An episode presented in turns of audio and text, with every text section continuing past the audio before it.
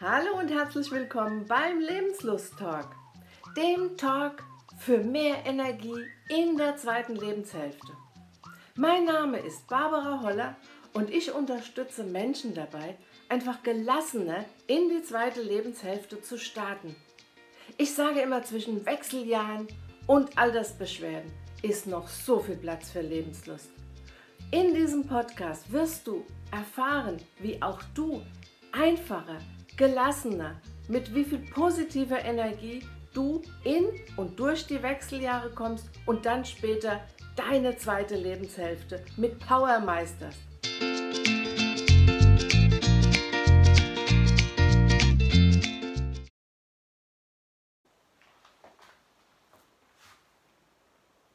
Lob ist das Salz in der Suppe des Lebens.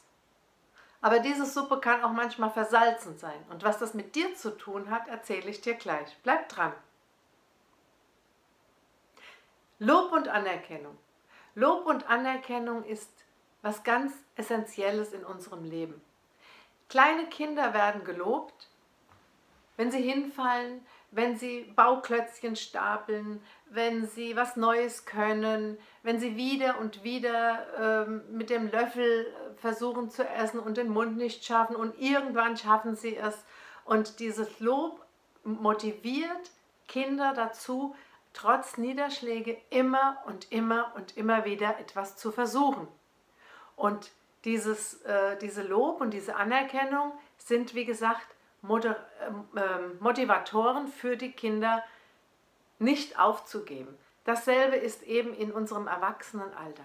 Es gibt aber ganz viele verschiedene Arten von Lob. Lob kann auch mit einer Erwartungshaltung verknüpft sein. Lob zum Beispiel, wenn der Vater zu seinem Kind in der Schule sagt, oder die Mutter, Gottes Willen, also wenn die Eltern zu ihrem Kind sagen, ja, du bist so ein toller Schüler und du bist in Englisch so eine Ass, dann geht das Kind in die nächste Klassenarbeit mit einer Erwartungshaltung, mit einem vielleicht sogar Druck, weil es will ja den Erwartungen der Eltern entsprechen. Die Eltern haben ja schon im Voraus gelobt.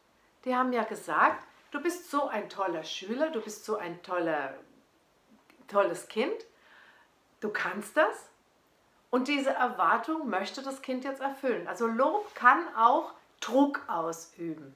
Zu viel Lob.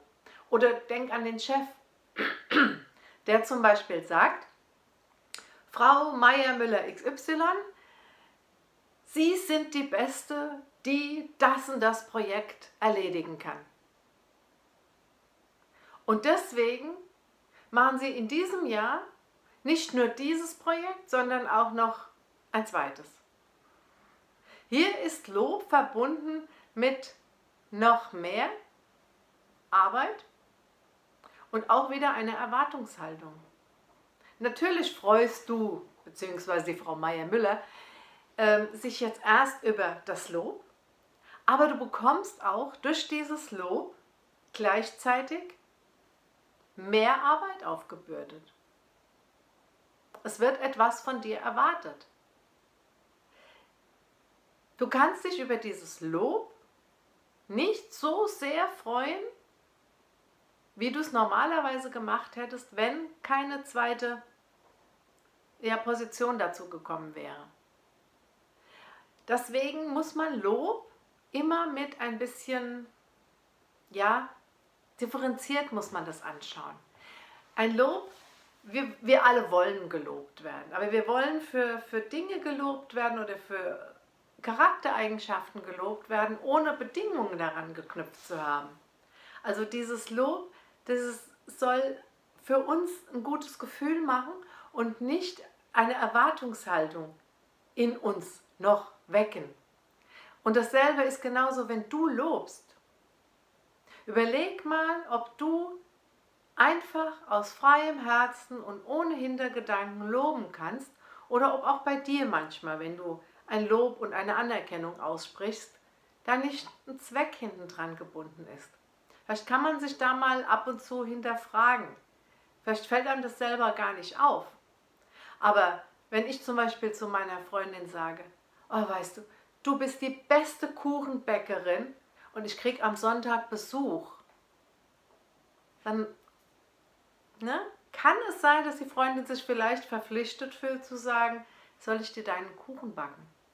Ja, also das sind so Kleinigkeiten, wo man selber in seinem eigenen Sprachmuster vielleicht mal schauen kann, meine ich das wirklich so oder muss ich das jetzt in einem Satz sagen? Du bist eine tolle Kuchenbäckerin. Punkt. Und ein bisschen später kann man sagen, ich bekomme auch am Sonntag Besuch.